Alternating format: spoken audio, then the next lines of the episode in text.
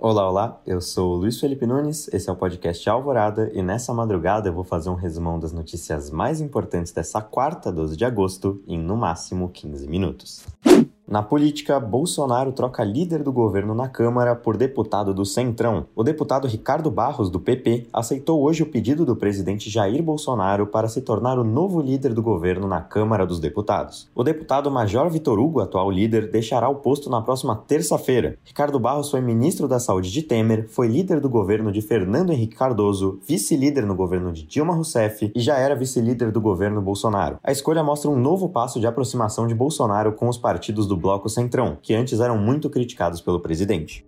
Com Temer, comitiva brasileira sai do Brasil e vai em direção ao Líbano. A missão brasileira de ajuda ao Líbano, comandada pelo ex-presidente Michel Temer, saiu hoje do Brasil com insumos e ajuda humanitária. A comitiva chega ao Líbano no começo dessa quinta-feira com 6 toneladas de alimentos, insumos e remédios. Ao todo, dois aviões da Força Aérea foram enviados. Um deles levou máscaras cirúrgicas, ventiladores pulmonares, kits de primeiros socorros, materiais de construções, cestas básicas e medicamentos. E a outra aeronave levou a comitiva. Já nesta quinta, Temer e o presidente da Fiesp, Paulo Scaff, devem se encontrar com o presidente do Líbano, Michel Aoun. O encontro se dá no meio dos protestos civis que pedem a renúncia do presidente.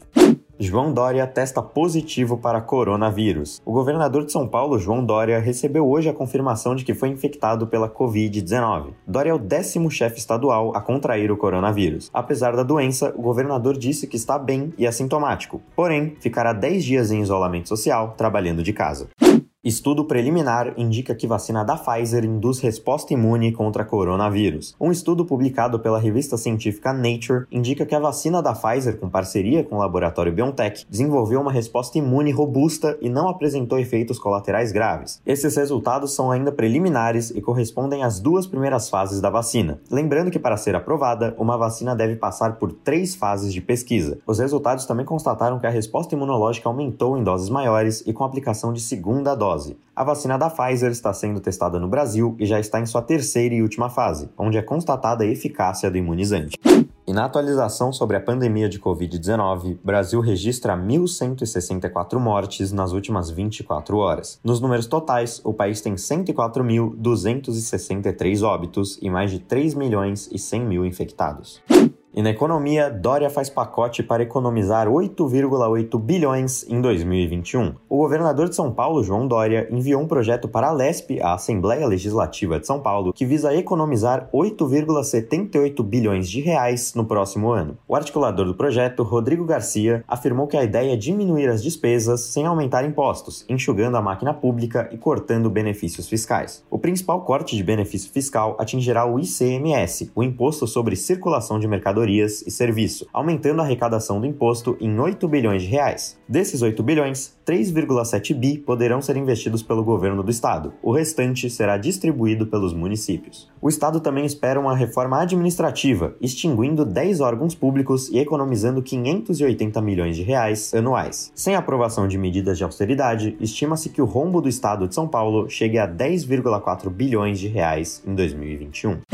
Nós respeitamos o teto de gastos, diz Jair Bolsonaro. O presidente Jair Bolsonaro disse hoje que o seu governo respeita o teto de gastos após a debandada do Ministério da Economia e de briga entre ministros sobre o assunto. A fala se deu no Palácio da Alvorada, ao lado do presidente da Câmara, Rodrigo Maia, e do presidente do Senado, Davi Alcolumbre. Também estavam presentes os ministros Paulo Guedes, da Economia, Tarcísio Freitas, da Infraestrutura e Rogério Marinho, do Desenvolvimento Regional. Mas estes três últimos, que travam embate por conta do teto de gastos, não falaram. Em sua fala, Bolsonaro afirmou que quer responsabilidade fiscal e que a economia está reagindo à pandemia, sendo a reunião de hoje para direcionar as forças do governo para um bem comum em prol do progresso, desenvolvimento e bem-estar da população. Na fala de Rodrigo Maia, o presidente da Câmara reiterou a importância de manter o teto de gastos e disse que a reforma administrativa precisa ser feita para melhorar a qualidade do gasto público. O embate em volta do teto de gastos se iniciou há algumas semanas. Uma ala do governo, representada por Marinho e Tarciso Freitas, defende que o teto seja furado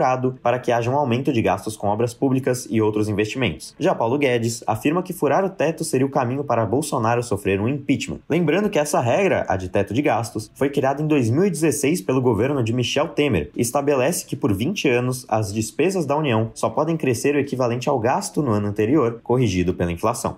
Não querem privatizações para manter o rio de corrupção, diz ex-secretário de Guedes. Um dia após deixar o governo, o ex-secretário da desestatização, Salim Matar, disse que o establishment não quer privatizações para não acabar com o toma lá da cá e o rio da corrupção. Em uma entrevista ao jornal Estado de São Paulo, Matar afirmou que segue apoiando o governo Bolsonaro, mas que estava insatisfeito com a falta de celeridade com que as privatizações estavam sendo tratadas, principalmente em relação à Casa da Moeda, Correios e à Eletrobras. O ex-secretário também afirma que Paulo Guedes seguirá no comando do Ministério da Economia, mas que hoje os liberais da pasta caberiam em um micro-ônibus.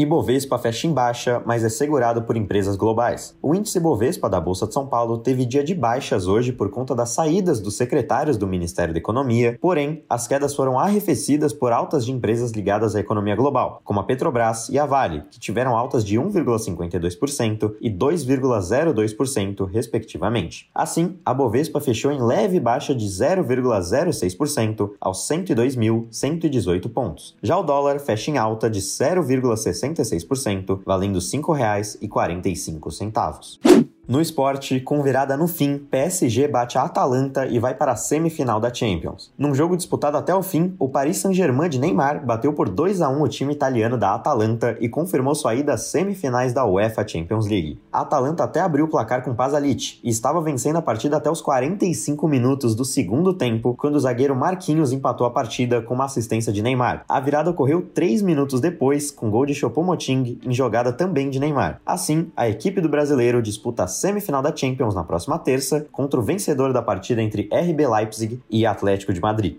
Globo consegue eliminar e derruba transmissões da Turner. A Rede Globo obteve hoje uma liminar para impedir que a emissora Turner, dona do esporte interativo, transmita jogos da Série A do Brasileirão com base na medida provisória 984 editada por Jair Bolsonaro. A MP 984 dá o direito exclusivo de transmissão para o clube mandante das partidas. Antes, deveria haver acordo entre os dois clubes que disputam o jogo. A Globo, que tem os direitos de transmissão do Brasileirão até 2023, alega que a MP fere seus direitos e por isso recorreu recorreu à justiça para que a Turner, sua concorrente, não consiga transmitir jogos que por contrato seriam da própria Rede Globo. Com isso, o Tribunal de Justiça do Rio suspendeu hoje a transmissão da partida entre Curitiba e Flamengo, que se tudo der certo, será disputada no sábado. A transmissão seria a primeira da Turner Esporte Interativo baseada na MP 984. A decisão também impede que a Turner transmita qualquer partida em que não tenha os direitos de transmissão das duas equipes em campo. Então, na prática, a MP não tem efeito e o Campeonato Brasileiro continua vivendo em sua habitual VAR várzea, na qual as leis têm mais exceções do que regras. E esse foi o Alvorada de hoje. O programa vai ao ar nas madrugadas de terça a sábado. Eu sou o Luiz Felipe Nunes. Se quiser me encontrar no Instagram, é underline Lipe, underline Nunes. E por aqui, eu basicamente faço tudo, desde a pauta até a edição. Um bom alvorecer a todos e até a próxima madrugada.